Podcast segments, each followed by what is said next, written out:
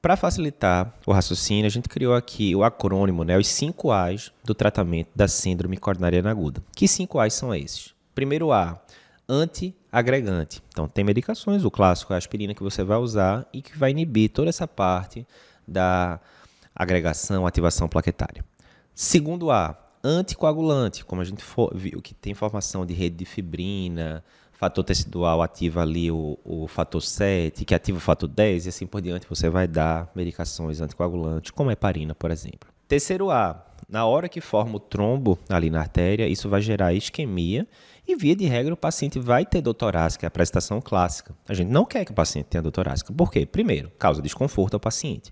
Segundo, na hora que o paciente está tendo dor, ele tem uma ativação ali do sistema simpático. Qualquer dor que você sinta, deu uma martelada no dedo ali, mexendo, botando um quadro na parede que é que vai acontecer? Ativação simpática, taquicardia, é, aumento de pressão sistólica, etc. Isso aumenta ainda mais o consumo do miocárdio, que já está complicado, né? Porque está chegando pouco oxigênio ali.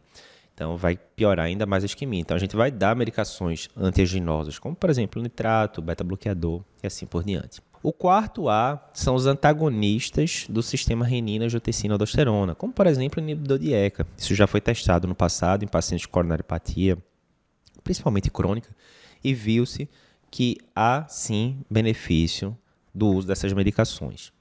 E por fim, o quinto A, de, esse a gente apelou um pouquinho, de atorvastatina, né? de estatinas de forma geral, que a gente também tem vários trabalhos mostrando que na prevenção secundária, ou seja, no paciente que já tem coronaripatia, o uso de estatina, principalmente estatina de alta potência, é capaz de estabilizar a placa, diminuir eventos, diminuir novos infartos no futuro e assim por diante. Esses são os cinco A's do tratamento da síndrome coronariana aguda.